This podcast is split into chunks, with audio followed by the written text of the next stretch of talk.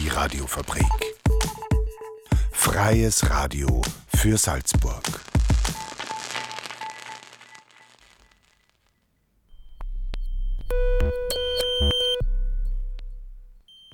Unerhört. Das Magazin. Offen und vielschichtig. radiofabrik.at slash unerhört. Willkommen zu Unerhört. Unerhört, das Magazin offen und vielschichtig. Am Mikrofon ist Renate Hausenblas und für die Technik ist Susi Huber verantwortlich. In der heutigen Sendung hören wir etwas über das Bündnis Solidarisches Salzburg, welches ein starkes Zeichen gegen die geplante schwarz-blaue Koalition in der Landesregierung setzen will. Außerdem berichten wir von der Herausforderung minderjähriger unbegleiteter geflüchteter Kinder und zum Schluss geht es um einen Streit über die Pferde in der Altstadt. In Salzburg gibt es wahrscheinlich bald eine schwarz-blaue Landesregierung. Verschiedene Plattformen und Organisationen wie Fridays for Future, die Plattform für Menschenrechte, Antira, das antirassistische Kollektiv Salzburg und noch viele, viele, viele andere Organisationen aus der Salzburger Zivilgesellschaft haben sich unter dem Dach der Plattform Solidarische Salzburg zusammengeschlossen. Sie wollen ein starkes Zeichen gegen die schwarz-blaue Koalition setzen. So stellen sie offen die Frage, welche Bedenken gibt es hinsichtlich einer Koalition zwischen ÖVP und FPÖ? Wir hören auch, welche Maßnahmen durch das Bündnis Solidarisches Salzburg ergriffen werden, damit sein Protest wahrgenommen wird. Daniel Bergerweis hat sich in der Salzburger Gemeinschaft umgehört. Bereits 17.000 Unterschriften wurden gegen eine mögliche schwarz-blaue Landesregierung gesammelt und am 29. Mai wird in Salzburg-Stadt eine große Demonstration abgehalten. Die Bedenken über eine Koalition zwischen der ÖVP und der FPÖ sind vielfältig und der Unmut in der Salzburger Zivilgesellschaft ist groß, so Sarah vom antirassistischen Kollektiv Antira. Man merkt auf jeden Fall, der Unmut ist sehr groß, weil es haben sich wirklich aus der Zivilgesellschaft so gut wie alle links-mitte gerichteten Organisationen bei uns gemeldet, auch Privatpersonen. Und der Konsens unserer Gruppe war jetzt, eine Großdemo zu veranstalten, um wirklich so ein großes Zeichen gegen diese Regierung zu setzen. Und wahrscheinlich werden wir sie mit Begleitaktionen äh, befüllen, nachdem wir nicht nur eine Demonstration wollen, sondern dauerhaft in den Medien und in den Köpfen der Menschen bleiben wollen, damit sie wirklich sich auf diese Gefahr bewusst werden, die auf uns zukommt. Auch Christine von der Plattform für Menschenrechte ist alarmiert. Die Plattform kämpft seit über 20 Jahren gegen Schwarz-Blau auf Bundesebene und schließt sich daher dem Widerstand gegen eine drohende Regierungsbeteiligung der FPÖ in Salzburg an und nutzen hierzu alle verfügbaren Ressourcen, so Christine von der Plattform für Menschenrechte. Wir versuchen alle Ressourcen zu nutzen, die wir zur Verfügung haben. Also sowohl unser eigenes Netzwerk als auch alle Netzwerkpartnerinnen, die uns zur Verfügung stehen. Und alle anzusprechen und mit den Leuten zu reden, dass sie dafür einfach das Bewusstsein erlangen, was das bedeutet letztlich. Für den Klimaschutz zum Beispiel könnte eine schwarz-blaue Koalition einen Rückschritt bedeuten. Max von Fridays for Future Salzburg ist besorgt, dass die FPÖ den Klimaschutz nicht ernst nimmt. Dass jetzt die ÖVP sich dazu entschieden hat, mit der FPÖ ein Koalitionsgespräch zu machen, ist natürlich im Sinne des Klimaschutzes grauenhaft. Ja, die, die Einschätzung der Scientists for Future hat ganz klar gezeigt, dass die FPÖ es im Klimaschutz überhaupt nicht ernst meint. Sie stellen sich gegen Windräder, sie nehmen Klimaziele überhaupt nicht ernst. Also für den Klimaschutz wäre diese Koalition natürlich grauenhaft. Nicht nur die mangelnde Ernsthaftigkeit beim Erreichen der Klimaziele, sondern auch eine Verharmlosung der FPÖ sieht Sarah vom antirassistischen Kollektiv Antira als bedenklich. Ich finde, es wird teilweise noch etwas zu verharmlost. Es wird wirklich viel Sinn machen, wenn man mal diese Gefahr, die wirklich von der FPÖ ausgeht, öffentlich macht. Eben zum Beispiel, wie sie in anderen Landes- oder Bundesregierungen gehandelt haben, wie die Menschen dann darunter leiden müssen haben das finde ich, dass die Medien schon noch etwas mehr aufgreifen müssen.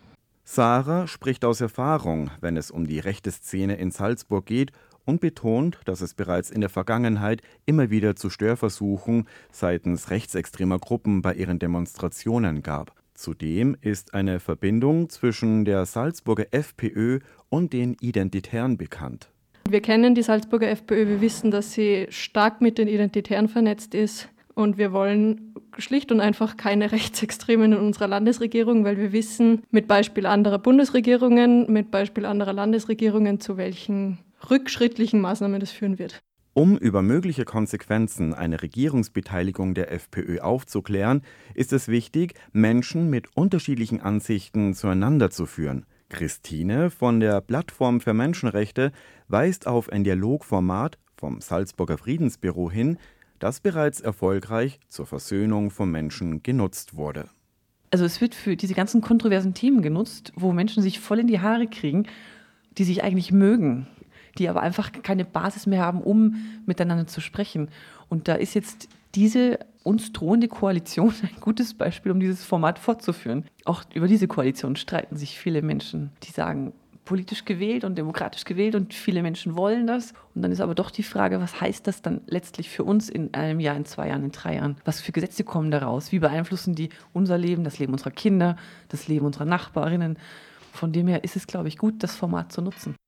Doch damit soll es nicht getan sein. Begleitaktionen und eine Dauerpräsenz in den Medien sollen sicherstellen, dass die Bedenken und die Gefahren, die von dieser Regierungskoalition ausgehen, im Bewusstsein der Menschen bleiben.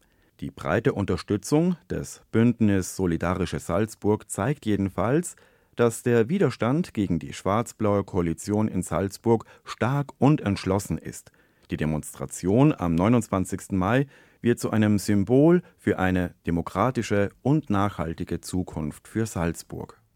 Daniel Berger weiß über den wachsenden Widerstand gegen eine erwartete schwarz-blaue Koalition in der Landesregierung Salzburg. Gemeinsam mit zahlreichen Organisationen und engagierten Privatpersonen wird vom Hauptbahnhof ausgehend am 29. Mai ab 16 Uhr eine große Demonstration abgehalten werden. Mit dieser soll ein starkes Zeichen gegen diese mögliche Koalition von ÖVP und FPÖ gesetzt werden. Und bereits am kommenden Montag, den 15. Mai ab 17 Uhr, finden sich in der Bergstraße unter dem Motto Vernetzung gegen Verhetzung Menschen zum Kochen zusammen. Es geschieht doch etwas. Unerhört. Das Magazin. Offen und vielschichtig. Ein eher unbeachtetes, aber sehr wichtiges Thema sind Kinderflüchtlinge. Franziska Kingshofer hat mit Tanja Lang gesprochen. Tanja Lang ist die pädagogische Leitung von Roots und Winks, ein Quartier, das jungen Geflüchteten ein Zuhause bietet. Der folgende Beitrag erlaubt uns einen Einblick auf die Herausforderungen, denen unbegleitete minderjährige geflüchtete Kinder gegenüberstehen. Vor einem halben Jahr habe ich begonnen, mich auf die Suche zu machen. Auf die Suche nach den Ursachen für eine vor allem in der Unterbringung eher schlechte als rechte Situation für geflüchtete Menschen. Bereits im November meinte Lukas Garleitner-Gerz, Asylrechtsexperte, dass die Situation im internationalen Vergleich rechtlich gesehen eher gut sei. Man kann noch um internationalen Schutz ansuchen. Doch für eine eigentlich besonders schützenswerte Gruppe von Menschen sei die Situation bereits vom ersten Tag an in Österreich prekär.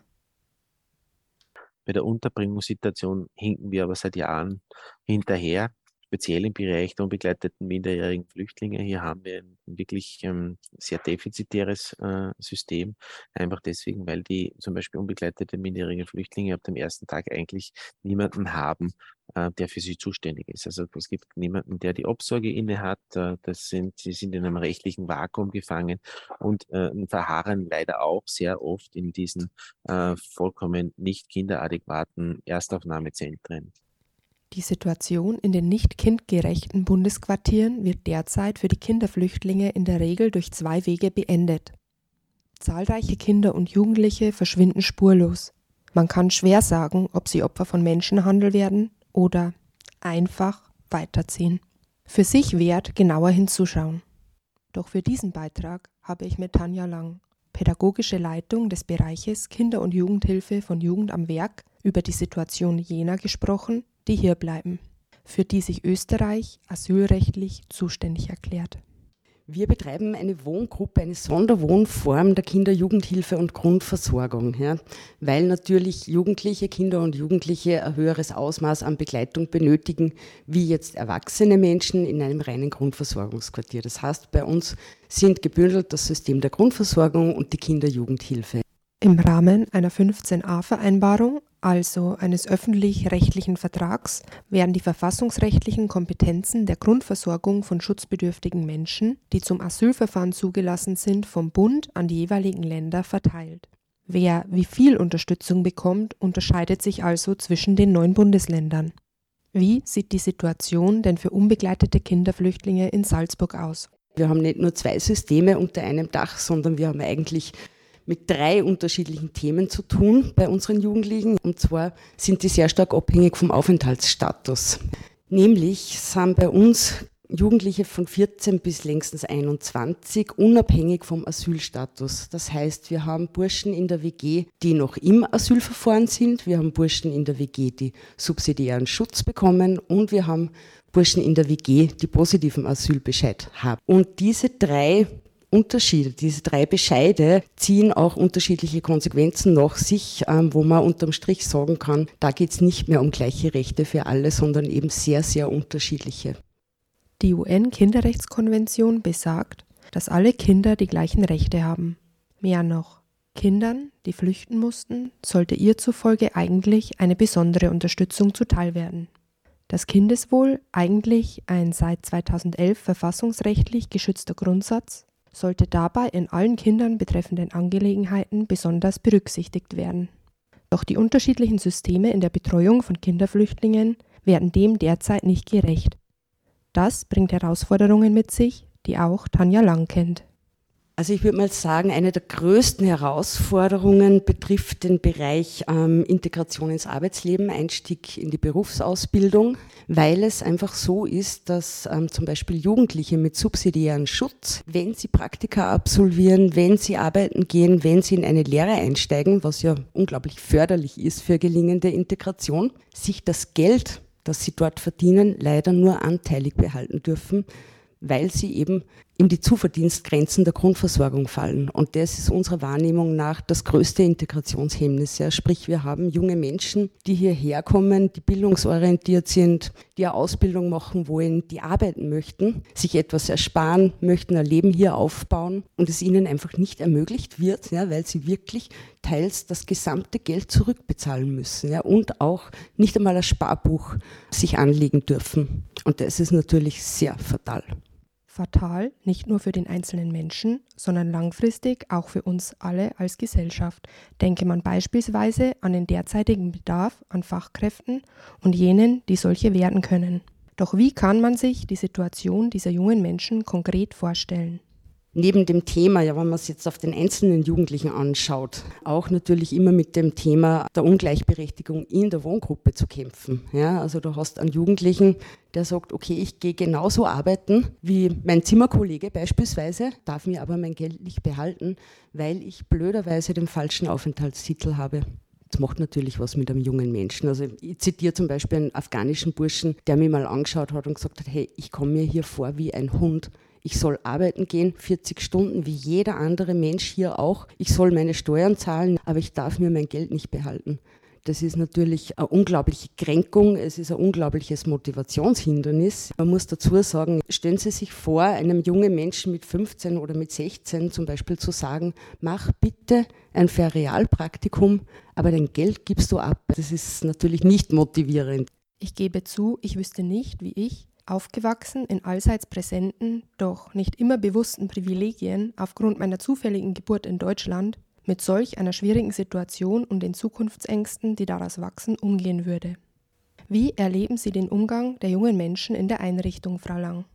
Bei älteren Burschen ist da schon sehr viel Reflexionsvermögen da. Da haben wir viele Burschen, die sagen, okay, ich nehme das in Kauf, es geht um meine Zukunft, ich möchte mich bilden, ich möchte eine Ausbildung machen und trotzdem ist es natürlich menschlich gesehen ganz, ganz schlimm und wird auch thematisiert von den Burschen. Da ist ganz viel Frustration da. Man muss sich natürlich dazu vorstellen, dass man es hier mit schwerst traumatisierten jungen Menschen zu tun hat. Das sind ja nicht irgendwelche jungen Jugendlichen, die auf die Zuckerseite des Lebens gefallen sind, sondern das sind schwerst benachteiligte junge Menschen, die teilweise als Kind schon ihr Herkunftsland verlassen haben müssen, die viel mit Gewalt konfrontiert waren, vielleicht auch mit Missbrauch auf der Flucht hierher kommen und in erster Linie mal sich stabilisieren müssen, ankommen, an einem sicheren Ort Vertrauen aufbauen müssen in die Erwachsenenwelt und dann kommen sie hierher mit teils sehr großen Hoffnungen. Ja. Also die meisten Jugendlichen, die zu uns kommen, die haben ganz klare Vorstellungen. Ja. Ich möchte hier eine Ausbildung absolvieren, ich möchte mir hier in Österreich ein Leben aufbauen, ich möchte Familie gründen. Und dann stellen sie eben fest, okay, ich habe aber nur Subschutz, es funktioniert so nicht. Und dann kommt natürlich hinzu diese unglaublich große Unsicherheit, eben wie es beim Ausstieg aus der Kinderjugendhilfe in die Selbstständigkeit. Wenn ich mir heute überlege, ähm, was eine Wohnungskaution zum Beispiel kostet, ähm, diese Burschen dürfen sich nichts ansparen. Das muss man sich mal vorstellen. Die stehen dann mit 21 Jahren da, sollen selbstständig leben und es wird ihnen verwehrt, weil sie nichts auf der Seite haben. Welche Stärke braucht ein Mensch, um mit dem eigenen schweren Rucksack bepackt und in den derzeitigen Strukturen so selbstverantwortlich in die Zukunft zu blicken? Die Unterstützung der engagierten Mitarbeiterinnen in den mittlerweile sehr wenigen Wohngemeinschaften für unbegleitete Kinderflüchtlinge trägt hier sicherlich einen Teil bei. Das klare Aussprechen der Wahrnehmung von Ungerechtigkeiten und das Ernstnehmen des Gegenübers ist hierbei nur ein Zugang.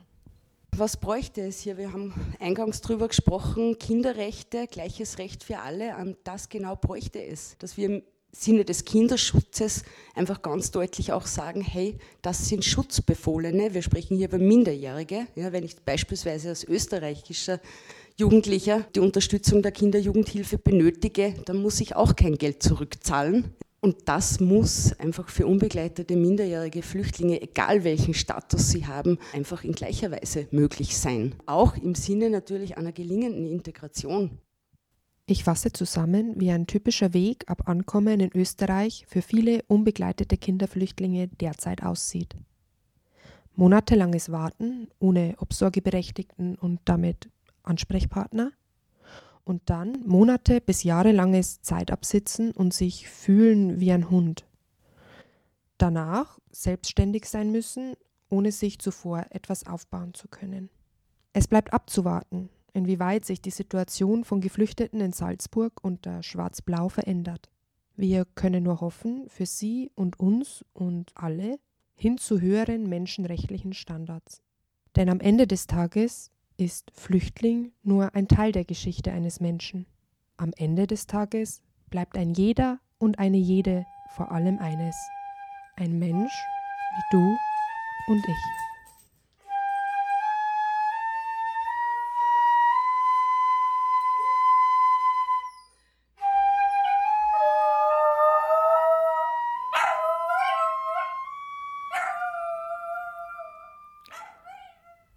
Franziska Kingshofer sprach mit Tanja Lang von Ruths und Wings über die Lage von Kinderflüchtlingen in Salzburg.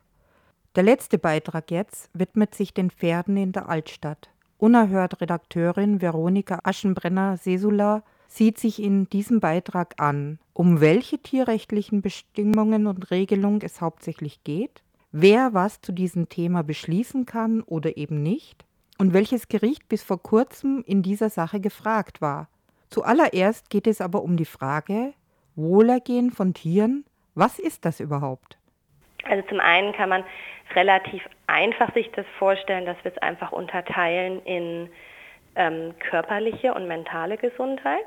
Es ist vieles auch abgeleitet vom Menschen, also von der Humanpsychologie muss man natürlich sagen. Also das können wir eigentlich dann auch so übertragen. Also zu unserem Wohlergehen, unserem Wohlbefinden gehören eben beide ähm, Punkte auch, dass es uns körperlich gut geht, dass wir gesund sind und eben, dass wir uns auch wohl fühlen, also dieser emotionalen Aspekt. Wenn es um das Wohl der Tiere geht, ist also nicht nur der körperliche, sondern auch der mentale Gesundheitsfaktor wesentlich, so Nutztierwissenschaftlerin Sarah Hinze von der Universität für Bodenkultur Wien.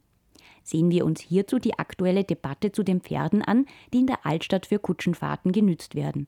Klare Kritik gibt es hier von Alexandra Nobis vom Verein gegen Tierfabriken, kurz VGT. Es ist nicht artgerecht, die Pferde in der Stadt zu halten den ganzen Tag. Äh, Pferde sind Fluchttiere, das heißt, die sind sehr gestresst durch den Verkehr, durch den ganzen Lärm, durch die vielen Menschenmassen. Pferde würden normalerweise bis zu 16 bis 18 Stunden pro Tag grasen und sich dabei langsam fortbewegen. Und das ist in der Stadt natürlich nicht möglich. Und aus dem Grund kann es gar nicht artgerecht sein, die Pferde da in der Stadt zu haben. Also unserer Meinung nach äh, leiden die Pferde in der Stadt und es ist Tierquälerei und sollte verboten werden. Was heißt nun aber artgerecht? Pferde kommen ursprünglich aus der Steppe und daraus lässt sich laut Sarah Hinze sehr viel ableiten. Ein Pferd ist ein äh, soziales Tier, es ist ein Herdentier, also damit braucht es Sozialkontakt. Pferde würden sich normalerweise den Großteil des Tages bewegen.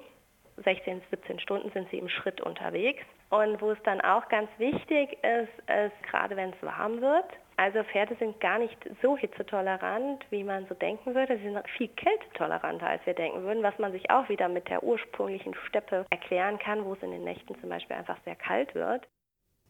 Und genau letzteres war eines der zentralen Themen bei der Gemeinderatswahl am 12. Dezember 2020, die Hitzeregelung. Gemeinderat Bernhard Kahl von den Grünen stellt dazu einen Zusatzantrag. Der zuständige Ressortchef soll Verhandlungen führen mit den Fiakerfahrern mit folgenden Zielen.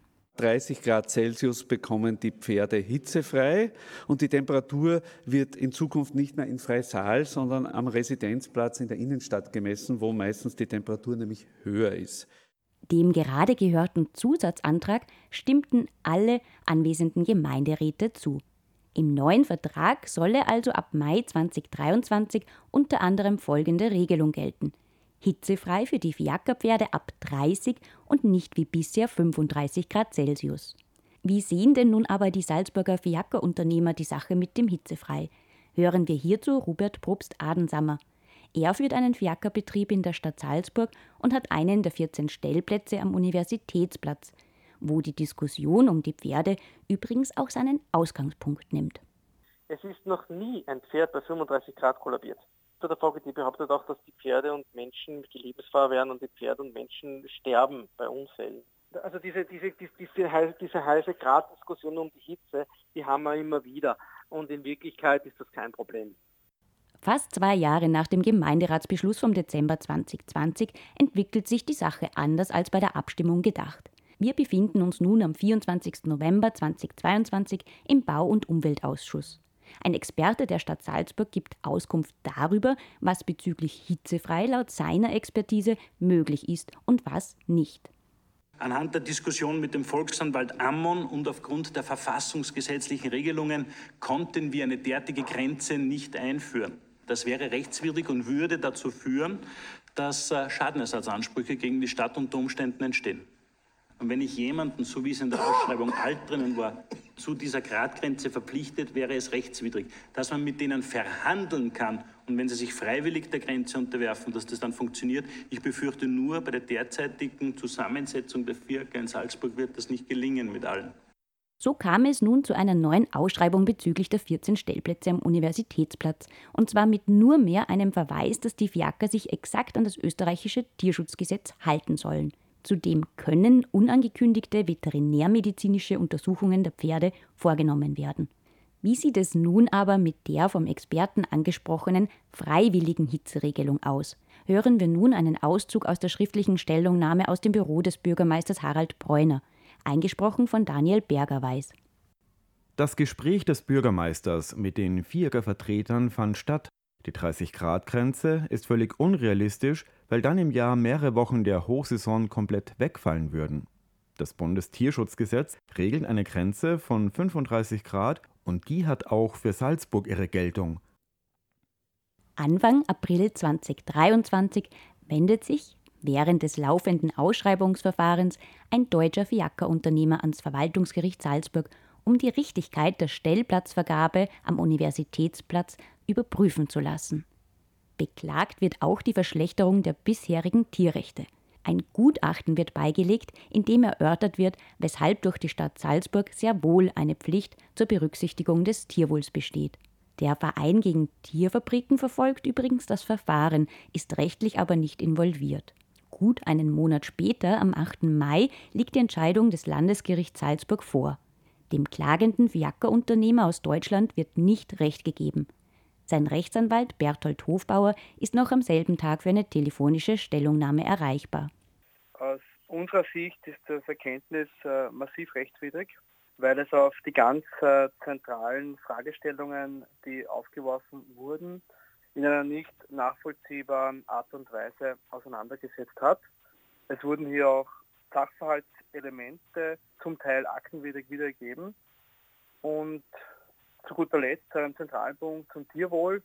Das Tierwohl wurde mit einem Nebensatz als bloße Verpflichtung, die den Gesetzgeber trifft, festgehalten, dem die Stadtgemeinde Salzburg nachkommen kann. Und das ist, wie wir in unserem Schriftsatz vorgebracht haben, ja nicht so richtig, denn es gibt eine Staatszielbestimmung im Verfassungsrang, die Bund, Land, Gemeinden und zwar ausdrücklich verpflichtet, auf das Tierwohl äh, Bedacht zu nehmen. Und wenn jetzt unsere Argumente derartig in nicht nachvollziehbarer Weise vom Tisch gewischt werden, dann muss man natürlich die zweite Instanz, das ist gegenständlich der Verwaltungsgerichtshof, fragen und um Überprüfung dieser Entscheidung ersuchen. Die gerichtliche Auseinandersetzung zu den Fiakerverträgen wird also fortgesetzt. Ebenso wird auch die gesellschaftliche Debatte darüber noch andauern. Nicht ganz so neu ist dabei im Übrigen die tierethische Komponente, nämlich die Frage, darf man Tiere überhaupt nutzen und damit wiederum verbunden die Frage, wer soll denn darüber eigentlich entscheiden? Hören wir hierzu zum Abschluss noch einmal Wissenschaftlerin Sarah Hinze. Stelle ich die Nutzung der Tiere komplett in Frage? Dann muss man sich auch wieder fragen, auf welcher Basis? Tierethisch oder aus den uns begegnenden Umweltproblemen, die mit der intensiven Tierhaltung einhergehen zum Beispiel. Oder wenn ich sage, ja, eine Nutzung von Tieren ist in gewissen Maßen okay, da kommt dann so der Tierwohlansatz, dass ich sage, okay, ähm, wir haben uns als Gesellschaft geeinigt, wir möchten Tiere in einem gewissen Rahmen halten. Und dann ist aber die Frage, wie und dann kann ich ja sozusagen die Bedingungen definieren, was ich sage, was den Tieren zugesprochen werden soll. Sowohl wieder von einem tierethischen Ansatz halt auch, als auch wenn man sich die Umweltauswirkungen anschaut. Da können die Meinungen natürlich auch stark auseinandergehen. Da gibt es ja auch kein richtig oder falsch per se, sondern das ist im Endeffekt eine gesellschaftliche Entscheidung, wo man hingehen möchte. Nicht nur in Sache Fiaker, sondern auch in anderen Debatten fließt das Wohl der Tiere mehr und mehr in die gesellschaftlichen Konsens ein. Das gesamte Radiofabrik-Interview mit Sarah Hinze über das Wohl der Tiere mit Blick auch, aber nicht nur auf Pferde können Sie am kommenden Montag, den 15. Mai zwischen 13 und 14 Uhr im Programm der Radiofabrik hören. Unerhört. Das Magazin. Offen und vielschichtig. Radiofabrik.at slash unerhört. Durch die Sendung hat euch Renate Hausenblas als Moderatorin geleitet und Susi Huber war für euch an der Technik. Eine Wiederholung der Sendung läuft morgen um 7.30 Uhr und um 12.30 Uhr on air. Außerdem findet ihr die Sendung im Broadcast der Radiofabrik unter radiofabrik.at slash unerhört. Unerhört. Das Magazin. Offen und vielschichtig. Radiofabrik.at slash unerhört.